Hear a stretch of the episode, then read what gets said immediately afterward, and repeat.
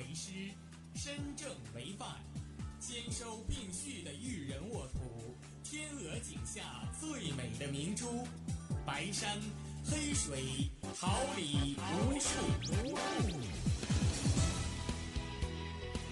您正在收听哈尔滨师范大学广播电台，用声音技术生活，让声音雕刻未来。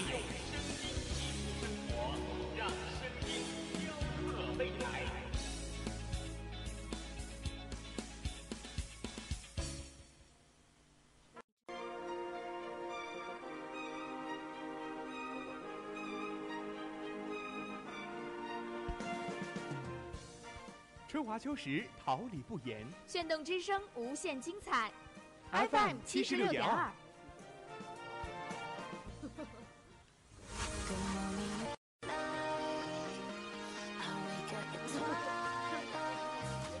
让电波在空中回响，让声音重塑梦想。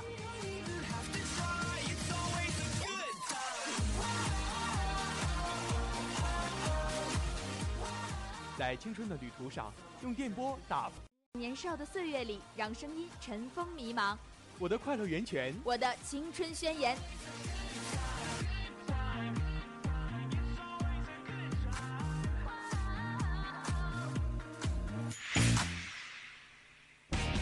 哈尔滨师范大学广播电台，正青春，正能量。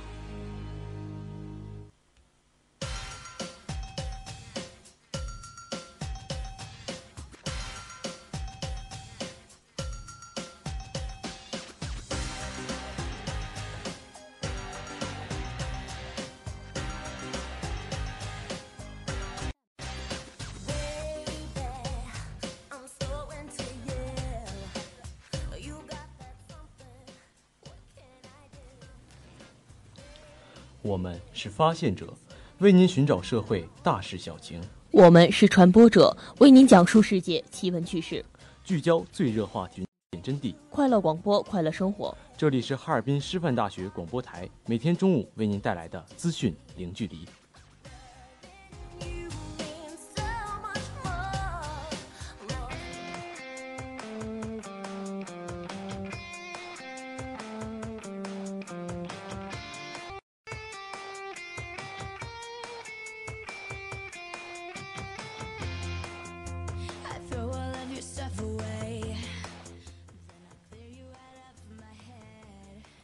众朋友们，大家中午好！今天是二零一八年十一月一号，星期四，农历九月廿四，准时守候。我是播音王明宇，感谢大家的准时守候。大家好，我是播音赵露西，代表直播间里每一位辛勤工作的广播人员，感谢您的准时收听。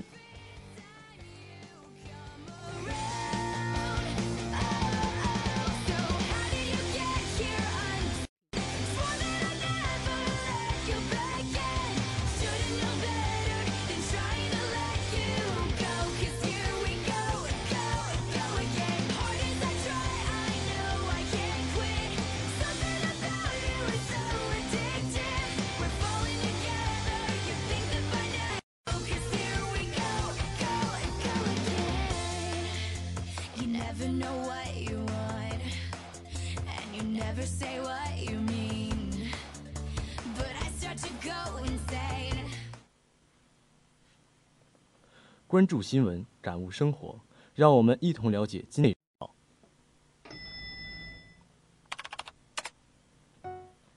俄议员提议设立动物警察局保护动物。印尼客机坠毁细节曝光，机长发出令人心惊的求救声。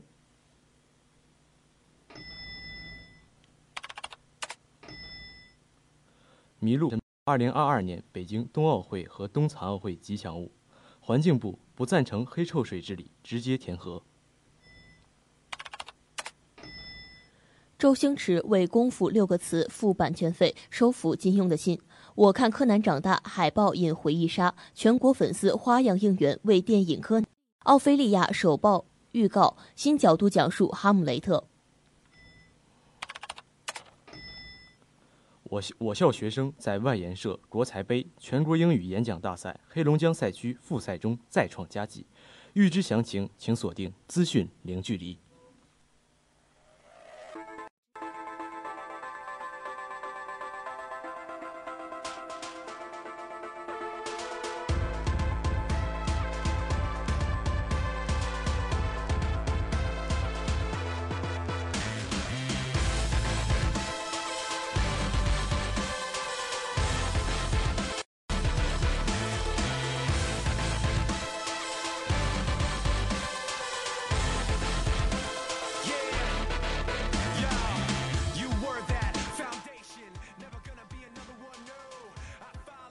了解时事动态，关注焦点问题，一切尽在资讯直通车。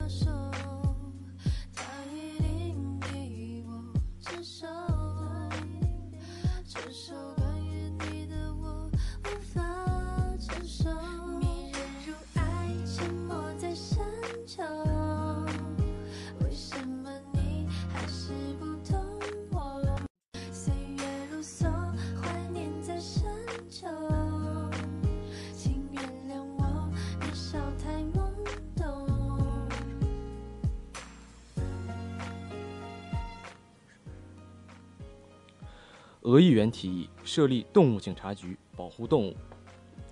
杜马议员瓦西里·弗拉索夫日前提议，在俄联邦内务部或俄联邦兽医及植物卫生监督局内设立动物警察局，以保护动物并防止虐待动物等事件的发生。俄新社十月二十九日援引弗拉索夫写给俄内务部部长科洛科利采夫的信件报道称。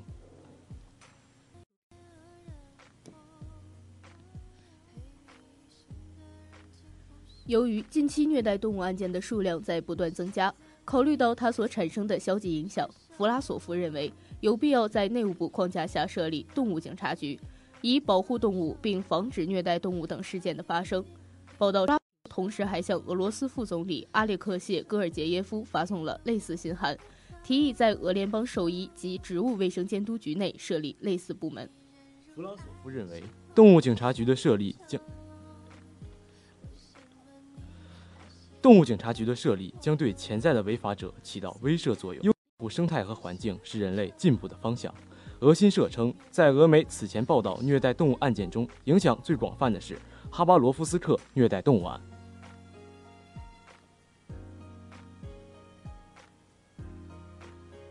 该案发生在2016年，当时两位未成年少女在他们虐杀动物的视频后。俄罗斯在全国范围内爆发了反对虐待动物游行。二零一七年十二月，哈巴罗斯夫斯克州法院对该案进行了判决，两名涉案人员分别被判处有期徒刑四年和三年，并强制劳动一百五十天。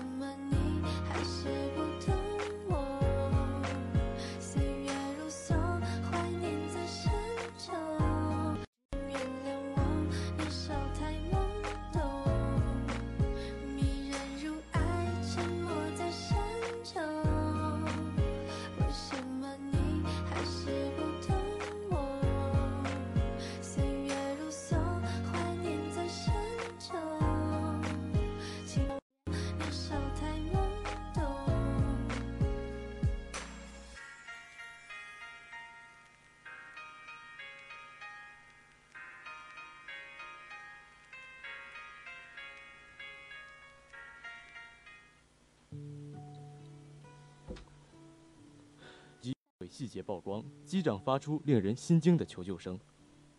印尼印尼武武装部队长官哈迪说：“搜寻工作进行时，在海床上发现失事客机可能坠毁的位置。我们坚信已经找到了 GT 六幺零的一部分机身。”哈迪对电视一台表表表示：“海外网救援人员在印尼失航 GT 六幺零航班失事地点共发现并运走二十四袋遗骸，已有一百五十一名遇难者家属前来提供 DNA 样本以及医疗和牙科记录。外媒报道称，航班数据表明，失事客机曾以较高速率下降，机长在坠毁前发出人惊胆战的求救声。二十九日。一架隶属于印尼狮航集团的波音客机坠毁，飞机上共载有一百八十九人，飞机航班号为 GT 六幺零，机型为波音七三七，飞机坠毁在爪哇岛北部海域，现场发现很多机身碎片，目前搜救人员正在现场展开。印尼狮航是一家廉价航空公司。失事飞机二十九号早上六点三十三分从雅加达飞往邦加宾港。美联社最新消息，该飞机曾在起飞的二到三分钟内获准返回机场，不料随后便是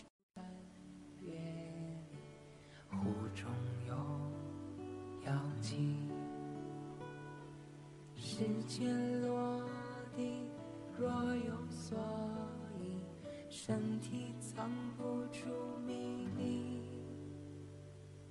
四月漫过身体，荡来荡去抱着你，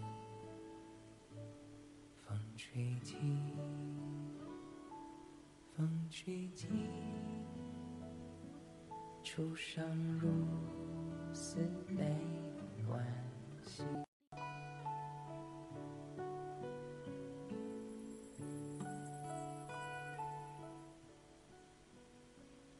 麋鹿正式申报2022年北京冬奥会和冬残奥会吉祥物。曾经一度在中国销声匿迹的珍稀物种，如今在它们的发源地闪闪发。从北京冬奥组委获悉，十月三十一日，2022年北京冬奥会和冬残奥会吉祥物全球征集活动正式结束，大兴区正式向冬奥组委提交冬奥会设计方案，麋鹿作为设计之一，参与此次冬奥会吉祥物征征选。鹿是国家一级保护动物，跑得快，游得快，善于爬冰卧雪，是名副其实的运动健将，与此次冰雪文化主题不谋而合。谈到麋鹿吉祥物设计的创意，北京印刷学院设计艺术学院副院长张晓东表示，麋鹿本身爬冰卧雪的特征与冰雪运动、雪花、冰花、雪山等要素都会作为重要元素进行设计。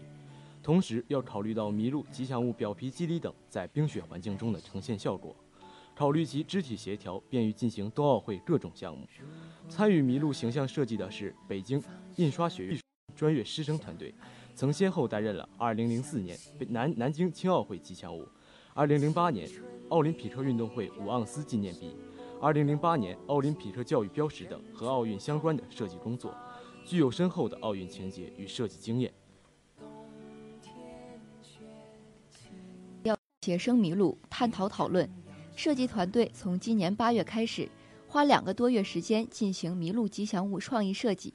在设计过程中，张晓东把鹿角作为重要标志。他说：“麋鹿角都是向后长，幼年麋鹿的角在侧面呈 Y 状，年长麋鹿的角可以倒立站稳。前面分叉会再分叉，后面分叉较小。其他五十七种鹿类不是此种鹿角。”考虑到吉祥物要给人以美感，设计团队在麋鹿的鹿角造型、手脚的造型比例、服装等方面进行了多次研究。张晓东透露，麋鹿吉祥物是以可爱的神态出现，憨态可掬的微笑造型表现出含蓄的东方精神特质。麋鹿是鹿类在中国特有的一种，一种动物与一座城市——麋鹿与北京有如此深刻的渊源，因此。将麋鹿作为北京冬奥会当之无愧的。麋鹿文化在中国传统文化中源远流长，麋鹿骨骸曾作为甲骨文的载体之一。鹿与福禄寿喜中的鹿同音，被认为有祥瑞人和的美好寓意。麋鹿生态实验中心主任白嘉德说：“被的原产地、模式中产地和最后的种群灭绝地。三十多年来，麋鹿中心通过湿地生态系统恢复、麋鹿生物学研究与技术集成、迁地保护种群，建立三项举措，麋鹿保护种群不断复壮，繁衍生息。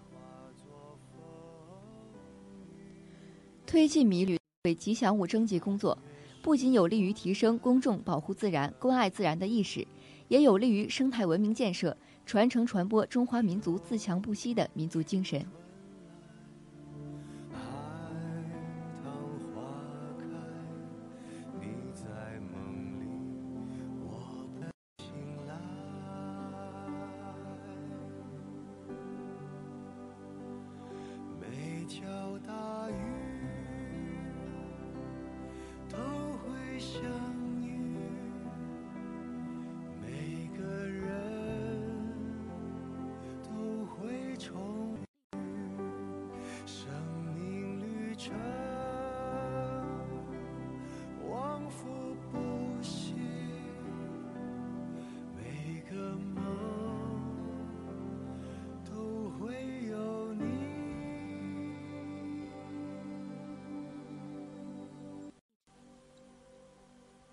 环境部不赞成黑臭水体治理直接填河。新京报此前报道，记者跟随黑臭水体治理京津冀巡查组在石家庄发现，石家庄共有五处黑臭水体，有三处出现填埋处理。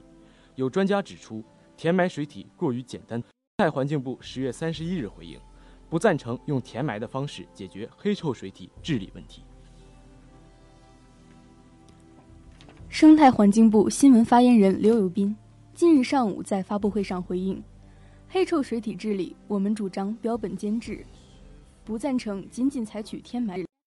河没有了，何尝有何意义？”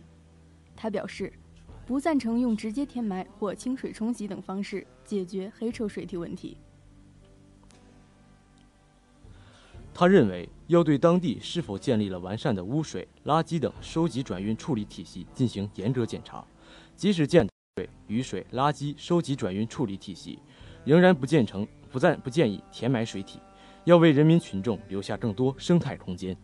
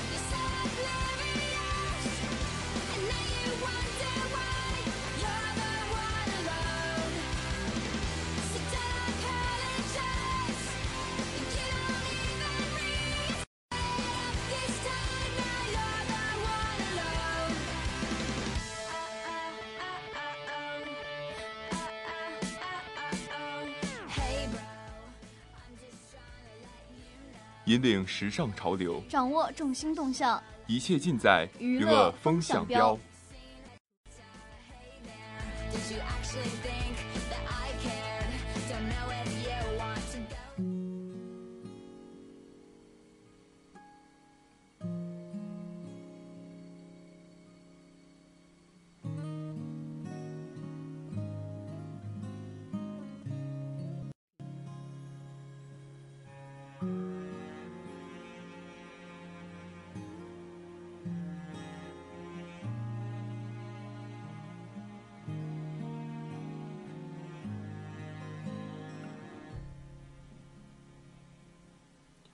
周星驰为功夫版权费收服金庸的心。据台湾媒体报道，武侠小说泰斗金庸三十号病逝香港，享寿九十四岁，一生留下无数部影视经典，也捧红许多明星。其中一位就是跟他成为朋友的周星驰。其中最让他印象深刻的是，是十四年前为了“功夫”六个词主动上门付了六万港币。他前一阵子为了版权争议走上法庭，再度公开表扬这段往事。周星驰的偶像是李小龙，虽然后来成了喜剧天王，骨子里还是有着武侠情节。他曾演过数支作品，就连2004年自编自导自演电影《功夫》，也用了金庸的《神雕侠侣》里面的人物名称和作品的名字，像是包租公、包租婆便用了杨过、小龙女的名字，更自称《神雕侠侣》。为此，周星驰主动表明要支付版权费用。这部电影用了您小学小说中的几个名字，咱们数数，都要给您版权的。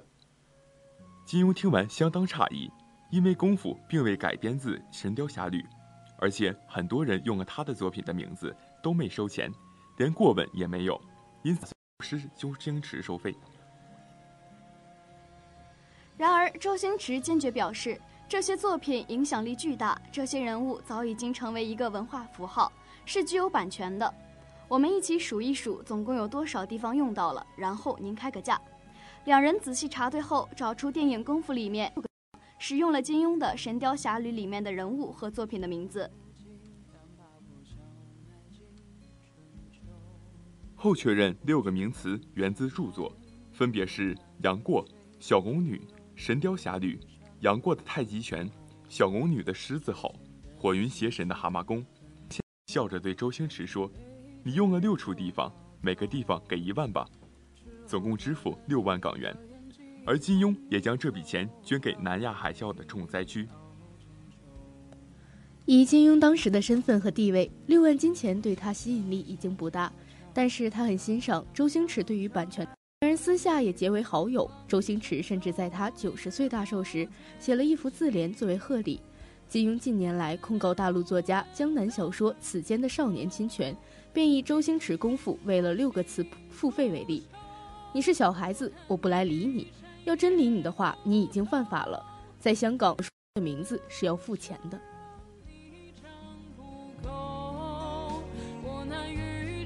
给你走。”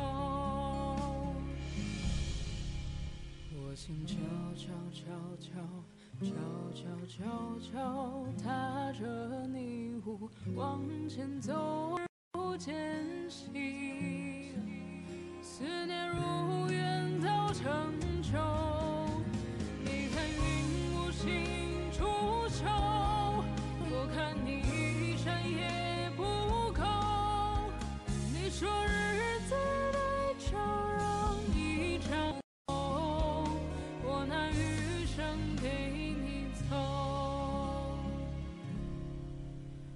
只想要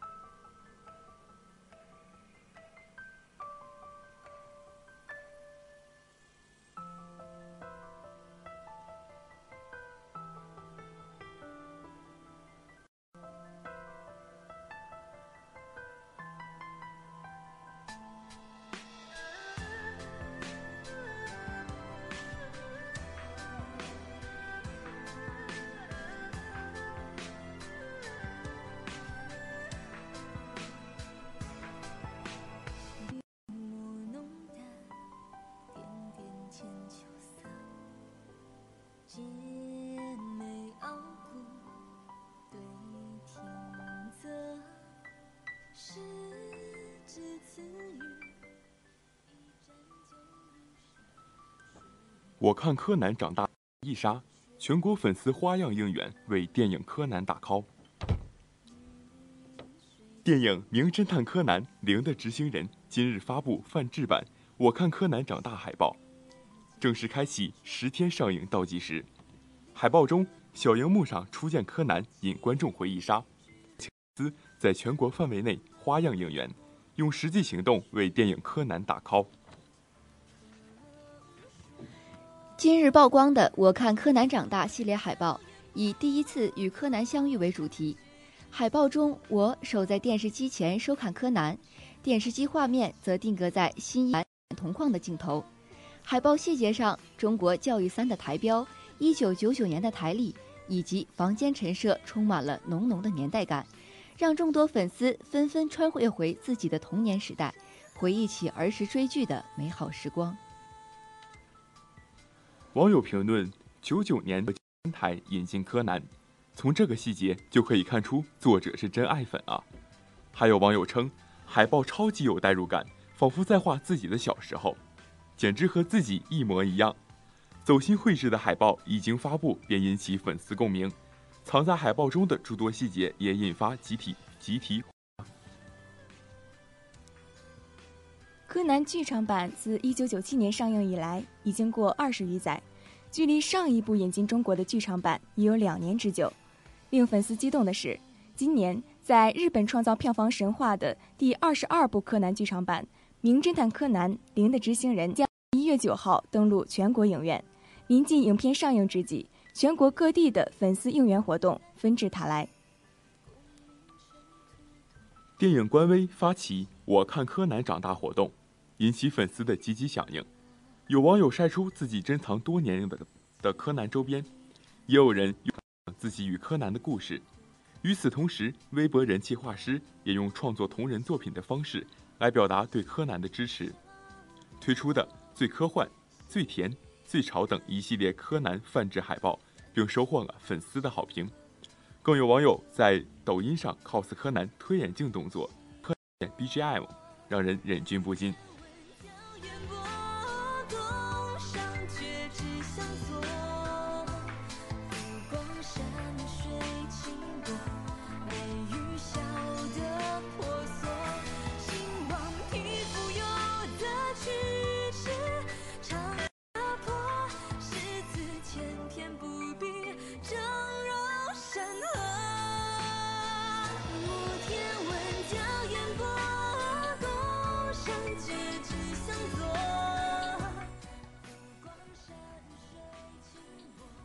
奥菲利亚首曝预告，哈姆雷特。北京时间十月三十号消息，黛西·雷德利、奥纳米·沃兹主演的莎翁新片《奥菲利亚》发布于首款预告。该片年初在圣丹斯首映，暂未定档。乔治·麦凯饰演哈姆雷特，克里夫丹麦国王，哈姆雷特叔叔雷奥迪斯·多米尼克·马夫海姆饰演。奥菲利亚的父亲，大臣波洛涅斯·汤姆·菲尔顿饰演其兄弟雷欧提斯。该片将从奥菲利亚的角度姆雷特的故事。奥菲利亚不同于朱丽叶、泰斯、麦克白夫人等其他著名女主人公，她因心碎而发疯，溺亡在河里。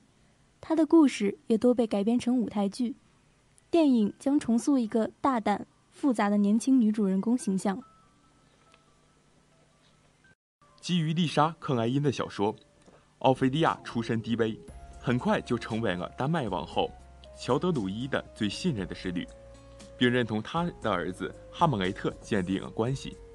在此过程中，奥菲利亚被卷入了最致命的背叛和秘密中，并尝试认清自己的道路。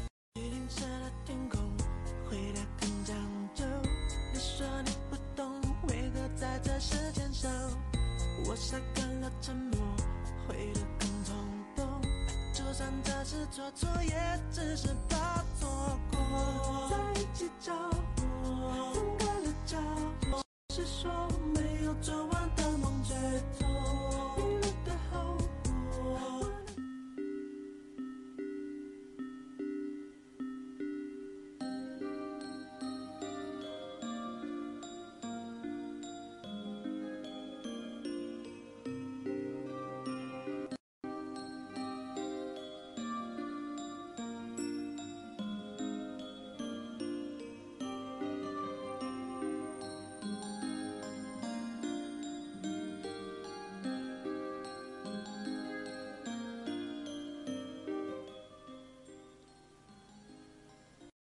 花季岂无言，雨季何无声？静临绿芽心，舒展花蕾情。奏青春之曲，听青年之声。无木叶之步，燃热血之火。青年的心声，我们一起聆听。时代的心声，你我共同发现。青年，我们在发声，让我们共同走进今天的青年之声。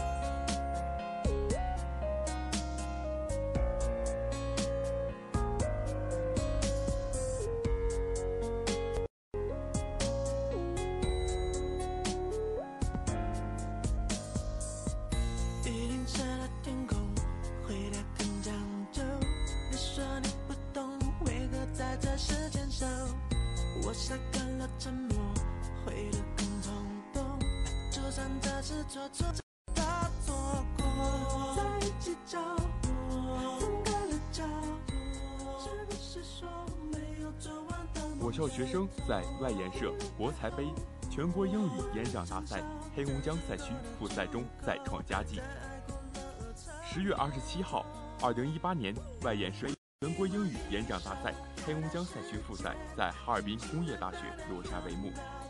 来自我省多所高校的六十三位英语精英，向黑龙江赛区复赛前三甲、晋级全国决赛的目标发起了冲击。外研社国才杯演讲大赛作为目前我国参赛人数最多、规模最大、水平最高的英语演讲赛事，由外语教学与研究出版社主办，教育部高等学校大学英语教学指导委员会。教育部高等学校英语教学指导分委员会和中国外语与教育已经走过了十六年的历程。本届黑龙江赛区复赛共有两轮，第一轮比赛要求选手在三分钟内完成以 The Stone 为主题的主题演讲，并在两分钟内回答外籍嘉宾提出的两个问题。由评委组进行打前五名的同学进入第二轮的三分钟即兴演讲。得分前三名的选手将代表黑龙江赛区参加全国总决赛。本次比赛充分考察了学生的语言功底、逻辑思维能力、应变能力和知识结构。西语学院将由盖小航老师带领盛老师指导的选手梁岩和盖小航老师指导的选手强鹏程参加了比赛。两位选手的演讲热情洋溢，自信满怀。向评委和嘉宾们展现了自己独特的风格，分别荣获二等奖和三等奖。英语演讲比赛为同学们提供了一个展示英语风采的舞台，提高了同学们学习英语的热情，锻炼了能力，提升了素养，收获了自信，涌现出一大批英语演讲人才。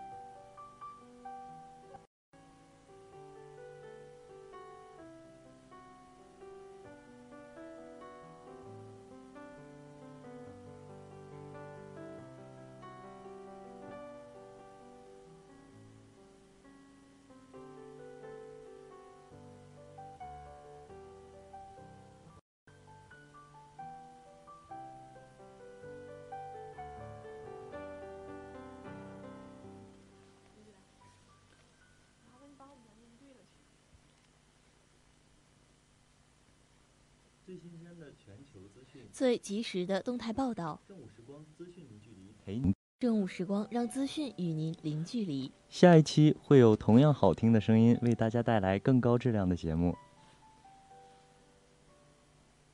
在电台工作已经一年的时间了，从一开始站在直播间里跟播，到现在坐在话筒前，我相信直播间里的小伙伴们和我一样，今有诸多不舍。